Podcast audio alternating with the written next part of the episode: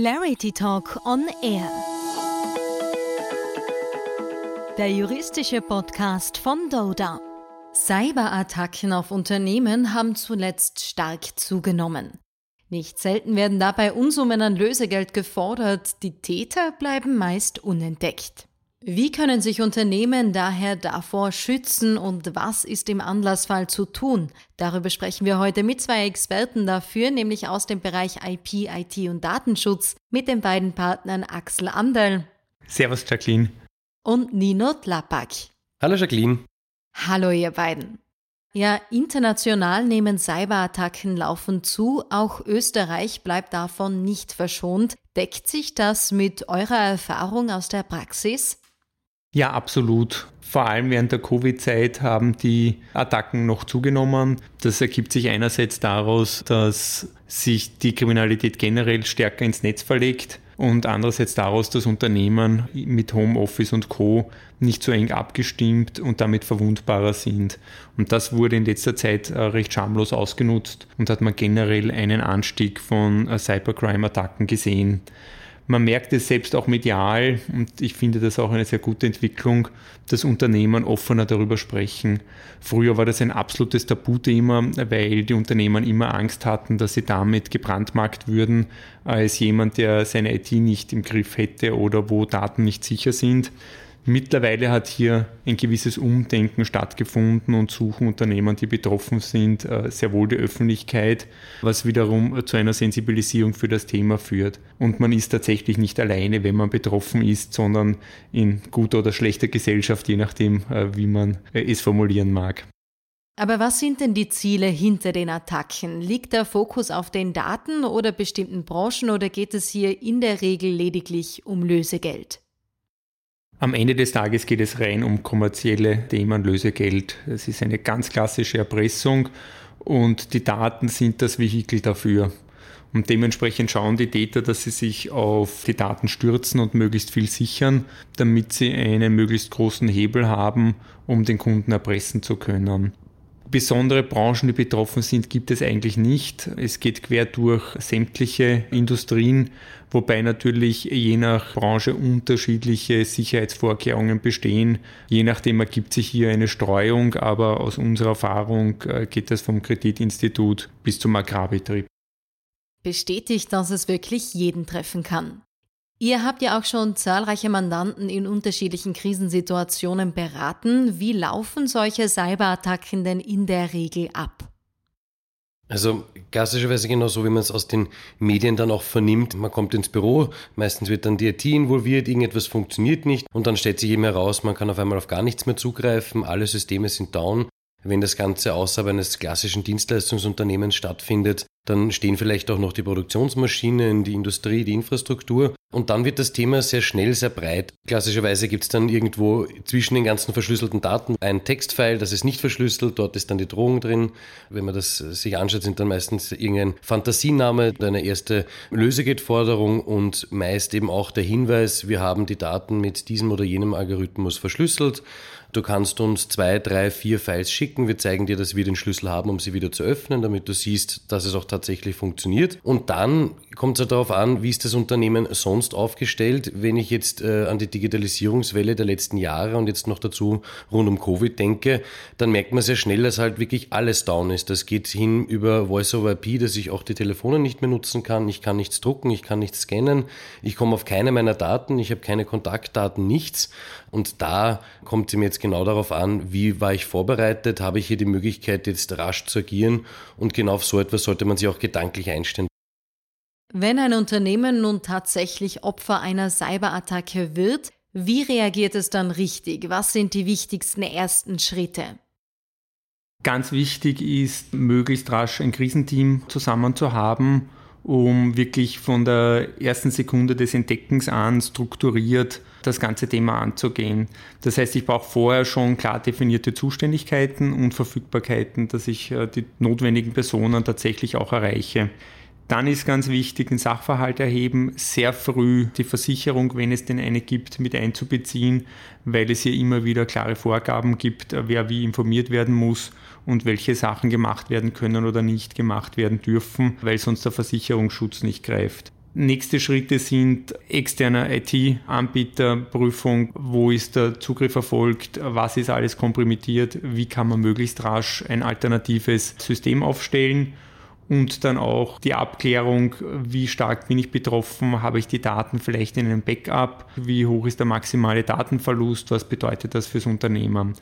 Diese ganzen Fragen sind wichtig, nämlich erstens Entscheidung, wie tue ich weiter? kooperiere ich in irgendeiner Form mit äh, den Erpressern. Dabei muss man auch immer berücksichtigen, dass eine etwaige Kooperation durchaus auch strafrechtliche Relevanz äh, haben kann und vor allem, äh, dass das dazu führen kann, dass man das Signal gibt, dass man jemand ist, der im Erpressungsfall auch tatsächlich zahlt, was sehr oft Nachahmungstäter nach sich zieht. Bei der Abwägung muss man auch berücksichtigen, ob man dem Erpresser tatsächlich vertrauen kann oder ob man nicht, wenn man das Lösegeld zahlt, ein kompromittiertes System hat, wo der Nächste durch die Hintertür wieder hineinspazieren kann. Bei dem Ganzen gibt es auch einen enormen Zeitdruck, weil ich auch die Datenschutzbehörde innerhalb von 72 Stunden über den erfolgten Datenzugriff informieren muss. Daher ist es wichtig, dass man sofort auch diese Informationen zusammensammelt, damit diese Meldung äh, fristgerecht geschehen kann. Wenn wir kurz beim Lösegeld bleiben, das gerade angesprochen wurde, macht sich ein Unternehmen denn grundsätzlich strafbar, wenn es sich für diesen Weg entscheidet und das Lösegeld bezahlt?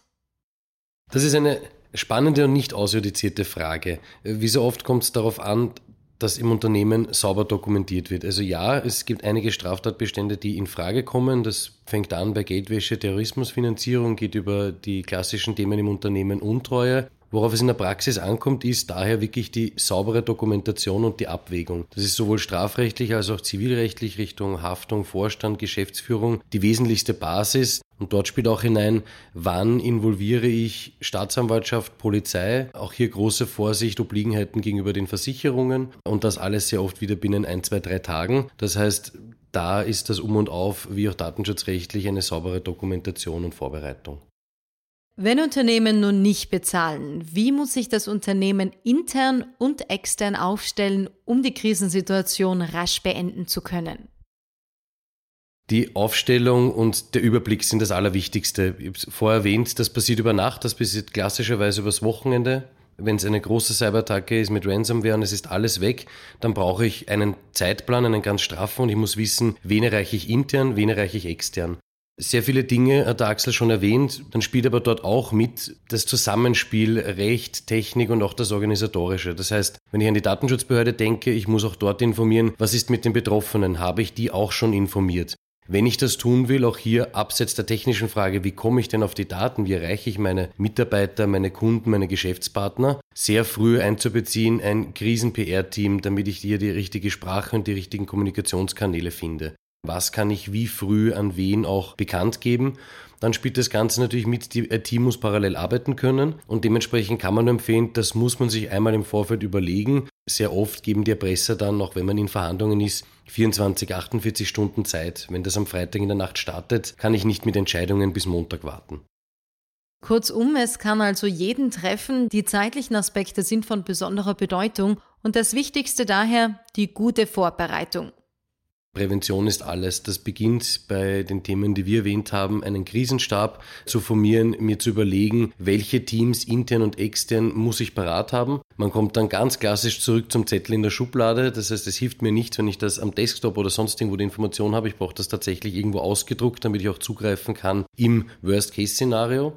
Und darüber hinaus muss ich diese Dinge üben. Ich muss eine Vertrauensbasis natürlich auch haben, sowohl intern als auch gerade bei den externen Partnern. Und es muss jemand ganz klar im Lied sein, der verteilt, der organisiert, der sich darum kümmert. Und das, wie gesagt, auch in den Nachtstunden und übers Wochenende. Dementsprechend kann man es den Unternehmen gar nicht oft genug ans Herz legen, hier präventiv tätig zu werden, weil ja, im Fall des Falles fehlt dann die Zeit. Axel hat es vorher schon erwähnt, wir haben die Meldepflicht bei der Datenschutzbehörde. Wir haben auch noch in anderen Gesetzen Meldepflichten. Das kann an die Finanzmarktaufsichtsbehörde gehen, das kann ans Computernotfallteam gehen, wenn es in Zusammenhang mit dem Netzwerk- und Informationssicherheitsgesetz steht. Das kann eine ganze Palette sein an Ämtern, Behörden, an die ich mich noch wenden muss.